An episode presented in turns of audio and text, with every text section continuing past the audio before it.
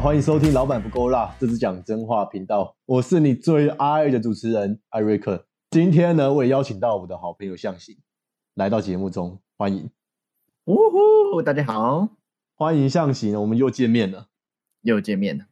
好，今天我就想要讨论一个议题，这大概是最符合我工作的其中一个议题，就是有关钱。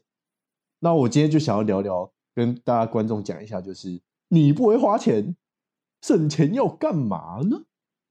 嗯，你不会花钱，省钱要干嘛？是不是？你省钱要干嘛？那为什么会想要讲这集的题目？就是因为上一次我们不是聊国际观吗？嗯，我有讲到，就是你去欧洲，呃，或者是你总共去了二十几个国家嘛，对不对？嗯，环游世界了，应该怎么可以，真的算是环游世界。在这么年轻的时候环游世界，我都还没有环岛的时候，你就已经环游世界了。所以我相信这是很多人心声。我有收到一些观众的私讯，就是说他们很好奇，你到底是哪来的这些钱？哪来的这个胆子去环欧洲跟环游世界？难道你没有办法？你难道你不会害怕你把存款花完吗？难道你不会担心说，在你刚出社会这段时间，然后把你毕生的积蓄，对吧？我记得是毕生的积蓄哦，然后你就把它花光，就出去了。那你当时候是怎么想的？还有你到怎么赚到这些钱的？可不可以跟大家分享一下？好，没问题。如果大家有听过“先别急着吃棉花糖”的故事，那我就是这个故事的短期的体现。那我从出生到大学为止，每年的红包钱都是进我自己的口袋，但是我一毛都没有花。如果有花，真是一点点，可能一千块左右，就真的是花一小部分。对，那存着存着，存到呃大学的时候，大概接近二十万左右。嗯哼，那。在大学的时候，因为我没有去打工嘛，我们学校比较偏远，所以我就试着自己想办法开始投资。那最后选的工具是炒股票，那最后也炒炒的蛮有成就的，所以把这二十万变成四十万，所以翻了一倍了。你缴税吗？哎，在免应该在免税额底下吧？免税局要注意一下。没事啊，那个二十四算一倍很多哎，咋算赚了百分之百嘛？对，所以呢，当时呃出社会没多久，想说嗯，现在是时候吃这颗棉花糖了，所以我就当初就预算是这四十万，然后看能玩几个国家就是几个国家，也没有特别在省。对，就我我想要怎么花就怎么花，那花自己的钱的感觉真的很爽。你的意思是说，你那时候就下定决心说，你存到这些钱，甚至你靠你的能力把它翻一倍之后，林北就是先要把它花完。嗯，对，我就是要把它花完。这样子的想法，其实我觉得蛮特别的，因为在你刚出出社会的时候不久，对不对？嗯，那在所有人都开始担心说他要找什么工作，他要去哪里再进修，他要怎么样养活自己的时候，你反而就是把你存下的钱全部都丢到旅游里面，甚至你也不是跟团嘛，你自己去嘛，对我自己旅行。那我们就先不讲语言的这个这个这个范围，我就讲钱好了。你不会担心说，那你花这些钱，你可能在旅途一半的时候，你就把钱花完了，那怎么办？嗯，好，因为我当时真的是没有很细节的规划预算，那确实也也发生了这件事情。哦，我大概我大概玩了四个月的时候，就发生开始觉得哇。钱比较没有那么充裕了，快要见底了。但是才四个月，我真的很不想回来。四个月还不够，对啊，四个月不够。那我那时候就想，嗯，那可以做，因为我那时候在欧洲嘛，所以可以做代购，所以就就研究了一些呃，像是运送啊，或者是汇率啊这些零零总总代购需要知道的东西，觉得嗯可行。所以我就学过的吗？对不起，当然没有，当然没有。大学教代购吗？大学直接教你什么？就叫你带课本来而已。啊，对了，可怜呐。所以一些比较基本常识，就是产产地的东西就比较便宜嘛。就是这不管在哪里都是一样，应该算基本常识。精品类的那些，对，其实连精品也是一样，精品是同理可证的。对，所以在产地的东西比较便宜，所以我那时候就在欧洲做精品代购。那也是因为这样，所以我的旅程才得以延续，又多了好几个月这样。好几个月到底赚多少啊？嗯，我只我只能跟你透露说，我总价买了一百一十万呢，都不是我自己的钱。谢谢谢谢各位爸爸妈妈的赞助了。你是说你的朋友或是你的家人，他们总共来来回回就是买了一百一十万对的代购品？对对对，然后就是经由你就是做买卖这样子。没错，然后中间有一些合理的价差，那这就变成你旅费的支撑跟资助。没错，好，所以我复习一下，你是说你去四四十万去四个月的时候发现有了，嗯，所以基本上去欧洲一个月大概就是花十万。如果你是很挥霍，不 care 什么机票，不 care 住宿，不 care 吃，大概基本上就是十万。如果很差不多就是很奢侈这样子的话，嗯，我觉得算合理啦。但是我觉得。呃，有一个点蛮特别的，你当时候你快没有钱的时候，你难道不会觉得做代购可能会失败，或者是说这个方法可行吗？开始怀疑自己，你不会有这种想法？呃，完全不会耶，因为如果遇到问题，那就是要想办法解决。哦，就对我而言，它不是一种哇怎么办，然后就双手一摊，我会想办法去解决它。没有，就算就算钱不够，对，就算钱不够，那我还是好。现在钱不够是一个很难解决的问题嘛？那我还是得想办法。所以我想出了代购这个办法。哦，还好没有去红灯区，不然你要穷死。嗯，你可能要找我去荷兰呢，各位红灯区。好，等一下，我刚刚讲一个，嗯，我觉得这个光是这一点就已经打趴了很多人，因为。我跟你说，就是这件事情真的没有那么容易。就是光我在听到你刚刚讲这段的时候，如果我是你，我早就直接先回来了。我可能就会下意识觉得说，哦，四个月差不多了，嗯，好了，既然都没有了，那我就最后这几天省一点吧，我就少买一些东西吃。超商的那种，他们不是都会有那种呃什么 supermarket 下班前可能会有一些特价机器品啊之类的，对，就吃那些。我呃，好吧，就勉强回来。可是没有哎。你是直接做一件你完全没有学过的事情，然后把钱挣到了，然后你还又延长了旅程。没错，延长了多久？十个月是不是？我从四个月变成九个月，所以延长了五个月。哦，所以这这件事情告诉我们，大大家不用不一定要读大学啊。你大学才赚二十万，做代购赚了不知道几几十万去的洗嘞，就不小心的嘛。哦，这个我们之后有机会再跟大家分享，就是代购的一些细节，好不好？我相信你应该是达人，因为我也蛮想知道。好，那我觉得就是呃，这个跟我今天想要讨论的一个重点蛮有关的，就是各位观众可以去呃回想一下，刚刚向行他说到他快没有钱的时候，那个面对这个问题的态度是什么？他说，呃，遇到问题就是解决问题。当然，这句话要讲出来是很容易，可是实际上做到。那是需要很多的创意，很多临场反应，很多的呃方法，甚至你有可能会失败。但是我我觉得不管怎么样，就是这个这是一个很正确的态度，应该是说不是一直想要省钱，嗯，不是一想要在想钱在哪里，而是应该想哦，我要怎么让钱流到我的口袋里，是不是这样？对。开源节流嘛，我都几乎不会再想节流了。我人都已经在那了，我要吃我想吃的东西，我不要吃意超商意大利面，我要吃去吃当地的美食。哎，如果去意大利，然后还去意大利的超商吃意大利面，然后吃意大利的披超商的披萨，那你真的去意大利白去了。那你去全年就好啦，是不是？对，哦，好吧，这个就是我觉得。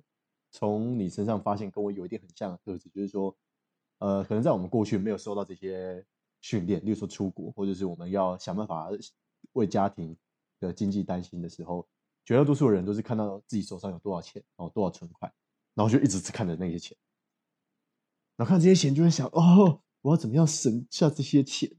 哦，我我我要省下这些钱，我才可以出国，我要省下这些钱，我才可以去健身。我省下这些钱，我才可以巴拉巴拉，就从头到尾根本就没有做。嗯，但 相反的来说，你是在想怎么让啊，不止有手上的钱，你要创造那个 cash flow，我觉得这很重要。嗯，对。那我觉得这个又可以提到另外一个点，就是其实我刚刚听完下来，这一趟旅程所有种种有关钱的问题，其实都不算问题，是不是这样？嗯，可以这么说啦，都是可解决的问题。对，应该这样说，应该是可解决的问题。对，应该说，所以钱它就不应该是拦阻你去做一件事情的一个借口。对，而这那你觉得是什么样的原因让大家会，例如说想要买个东西，哦，例如说想要出国，可是大家会犹豫很久，尽管那件事情对他们来说是有价值、有意义的，你觉得为什么大家会卡住？哎，我觉得这个最主要应该说是心对对钱的心态吧，或者对你想要买的东西的心态。好，对，假设我今天有一个呃一个想要买的东西或者想要做的事情，需要用到一大笔钱。就是比你日常花费大了。假设十万块好了，嗯，那没有我没有办法凭空变出十万块去我做这个用途嘛？我还要缴房租啊，然后要这个要那个，还要基本生活还是要顾嘛。但是我不喜欢说看到标价十万块啊，我没有钱哇，这个东西好贵，然后放弃。我不喜欢这样。那我习惯的想法说好，这个东西现在超出我的预算，但是超出多少？那或者说，我现在还没有赚到这个钱，对我需要花多少时间，然后用哪些方法来赚到这个钱？对，所以它其实这个十万的标价不是要把你推走的，而是一个明显的、明明确的目标，因为数字就是数字，没错。所以你可以把反推回来量化，你需要好，我现在一个月要多存一千块，对，或者一个月多存一万块。那看你个人的能力嘛。假设我一个月多存一万块，我十个月后就可以达成这个目标。嗯，那如果一个月只能存一千块，需要一百个月的话，那你就需要想办法一个月不止存一千块。对，因为去想办法达成这个目标。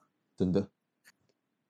好，我其实这一点有这个钱的价值观，我必须坦诚，在过去的我，或是包含很多的观众，其实有时候在面对可能东西买不起。或超出预算的时候，会直接马上的说我自己没有钱，是不是？你看，你看，你上一次跟你家人讲想买贵的东西的时候，是不是刚说我没有钱？你看你们家口头禅就是这个，就是我没有钱，就是讲不到几百万次，像被电到一样。哎，你有没有没有钱？哎，你你们，哎，早安，嗯，我没有钱。哎，那个孝亲费没有。哎，你吃早餐了没有钱？吃早餐就没有钱了，好可怜。我跟你说，我们过去真的都是这样子，就是，嗯，其实这个这个是要训练的，就是你到底怎么跟自己对话，是不是这样子？嗯，就你要开始训练你对钱的态度跟他的潜意识。呃，一个普通人跟一个有钱人最大的思维的差别就在这里，就是。会不会去思考怎么解决问题，而不是直接把这个问题给封死？嗯，哦，当你一说我没有钱的时候，请问一下，你脑袋想什么东西？什么都不想，你什么都没有想，你只有想我没有钱。我跟你说，你就让你的愿望成真了。那个你人生唯一实现的愿望就是我没有钱，你实现了。这可以播吗？应该可以吧。呃，已经已经亮灯了。好，那我觉得光是这一个这一点，大家就可以去练习。因为呃，其实我到后面就是创业之后，这第一年到第二到第三，其实我觉得我对金钱的态度就改变很多。举个例来说，在过去的我，我没有想过我可能要呃花个几万块投资我的摄影设备，嗯，可能投资平板，投资一些工作的工具。那可能对我来说，我可能就买个。简单的几千块的脚架，哦，几百块的脚架，或者是呃很便宜的电脑，我就打发打发过去了。但是没有诶，就是我发现创业之后，很多时候是要先付出一笔钱，然后要去买升级我的设备等等等等等。那这些钱还有可能会回不来，就像是你当初去欧洲，你就是把自己的时间跟钱投在那个环境里面，可是有有没有可能回不来？绝对有可能，绝对有可能。但是这件事情，我们没有只有我们没有只停在这里而已。为什么这件事情我们没有停在这里，没有让这个恐惧，就是钱回不来的恐惧停在这边？是因为我们相信这件事情的价值大过于它的价格，是不是这样？嗯，没错。好，那可不可以跟大家讲一下，就是你是怎么样看待价值跟价格之间的差别？好，那我们刚刚说要买一个东西嘛，那它虽然死死的贴了一个价格，嗯，但是。更要看的是这个东西对你带来的价值。对，好，举例来说，你想买一个 Chanel 包，好了，嗯哼，那它价格是高的嘛？但是对你而言，它有没有价值？如果你每天看到它，心情都很好啊，然后背出去直接很光彩呀，那它就有这个价值。嗯哼，那但是如果你不珍惜它，然后就把它放在柜子里面长灰尘，舍不得背，然后觉得哇，刮了一刀很心里很痛，那它。就没有发挥它的价值，它作为一个包的价值，嗯嗯，那像是旅行对我来说，价值真的是全世界最有价值的东西，我觉得就是旅行。那虽然它价格我们说了花了几十万嘛，对，虽然真的是一个很大的 price tag，都可以买一台车了。但是，呃，与其让那台车坐在我家外面，我不如把这个钱投资在自己的内心，透过旅行让自己成长。训练解决问题的能力啊，训练社交啊，等等等等的一些，呃，提升自我价值的东西。那时候我就觉得很有意义，非常非常有价值。把自己变成一台车，那自己变成一台，呃，行万里路的车。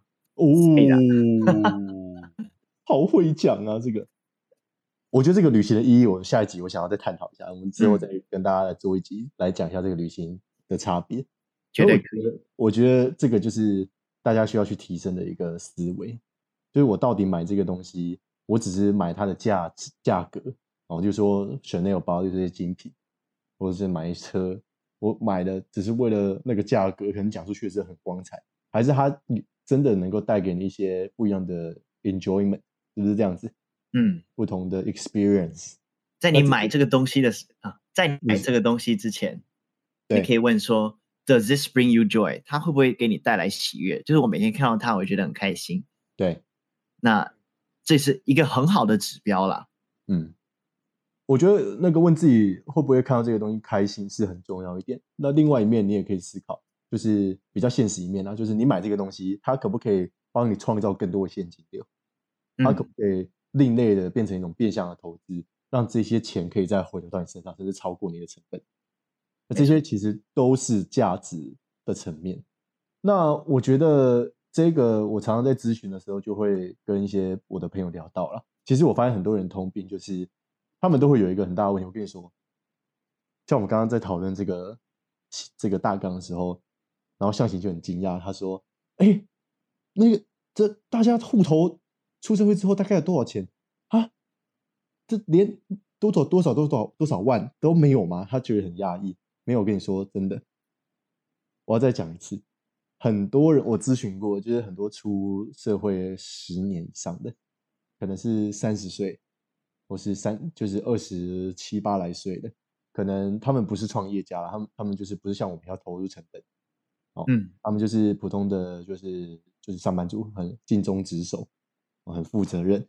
那他们也对钱就是蛮蛮节省，可是很妙的一点就是说。当我在看他们的财务状况的时候，发现，呃，有少部分人资产加起来，不管他们怎么省，都还是没有到达一定的数字，甚至到预备金。嗯，那这件事情就会让我觉得很蛋疼，因为想省钱省不到，想花钱花不到。那到底这个这个人是这么累，是在花什么呢？花力气是在做什么呢？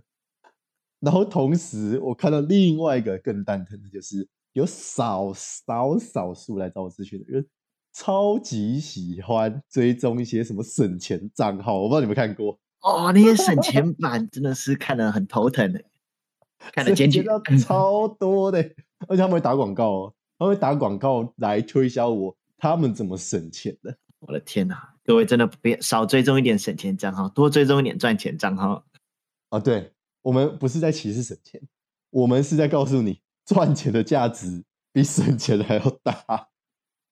对你花心思在算哦，卫生纸一抽多少，一抽多少，你真的是宁愿花这个时间，花这个脑力去想怎么赚钱。哦，真的超会更好，超多都这样。就是我在那边算，我一一一一毫升一 cc 的水，跟另外一瓶一 cc 的水差多少分多少毛。可是他从来没想过，他怎么在这个月多赚一千块。好，各位现在开始思考，请问你要怎么样在这个月让你加薪五千块？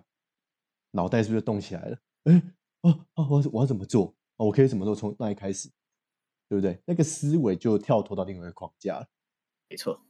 好，所以我觉得想，我觉得这个蛮重要的。那也可以当做呃，今天要给大家的一个，算是想给大家的一个内容吧，算是一个。大家回去可以实做的观念，那就是开源呢，永远永远都比节流还要重要，真的是这样子。哦，我再回想一下象形在欧洲的经历，在当你户头快见底的时候，想办法开源，赚到钱的速度会比你省钱还要快活得多，是不是这样？而且你的快乐指数也会上升。如果我为了省钱，然后降低我的玩乐品质的话。对，那真是玩的很不愉快。哎，真的，我超有感，我觉得这真的不行。就是我一定要先让自己爽，就人生就这一次嘛，你都到那边了，你一定让自己爽啊。就是你在那边，然后你心情搞得不好，那其实也没有旅行的意义啊。没错。所以呃，各位，希望这一集可以带给你们一些勇气，好，带给你们一些方向。那我们也许之后可以再聊一下怎么样。开源，好，聊一下我们两个都怎么开源的。那其实，呃，跟大家讲，就是永远都不是方法的问题，是不是这样子？嗯，对不对？如果要给一个回家作业的话，因为我们刚刚想说开源到底要它到底要怎么开源嘛？但是开源方式真的很多种，不管什么炒股票啊、虚拟货币啊、投资型保单啊、买外汇啊，什么都可以。嗯，但是。今天的回家作业就是，你挑几个你有兴趣的，把它优势劣势列下来，方法也列下来，要怎么怎么开证券户啊，那种买外汇啊，哪一家银行的手续费比较便宜？像兆丰就不收手续费，但是它就反映在汇率上，所以这样最后价格比下来会有一点点差距，但是你就要挑一个对你对你最有利的嘛。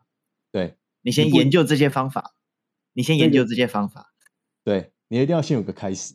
那当然，你不一定要走金融嘛，你不一定要像我们两个，就是碰这些这么生硬的东西。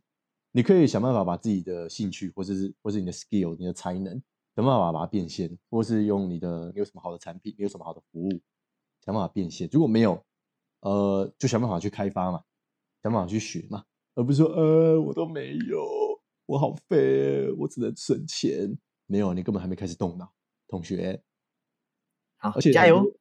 对啊，就是帮你加油啦。这个国外很多那种欧美人士哦，他们女生啊，尤其是女生，他们都不用上班，不知道为什么就一直精品，只有风扇呐。你知道为什么吗？因为拍一拍那个脚的照片就可以卖钱了，在 OnlyFans 上传一下，你知道，一张照片几千块啊美金啊，吃一顿饭几几百块几千块美金，那是人家的才能啊。只是我不一定想而已，啊，所以大家加油，思考一下有什么最适合你的开源方式。好，我们下集再更深的探讨这个话题。今天的 podcast 就到这边告一段落，谢谢向西，谢谢。好，如果各位呢想要更认识我们的话，欢迎追踪我们的 IG，有任何的问题欢迎投稿，我会把 email 呢放在资讯的连接。那最后呢，我们有开一些团购的表单，有一些由我们精挑细选的生活用品，用八折的价格帮大家跟厂商谈的，可以点资讯栏的链接呢，你可以了解到更多细节。我是艾瑞克，谢谢向琪，我们下期见，拜拜，拜拜。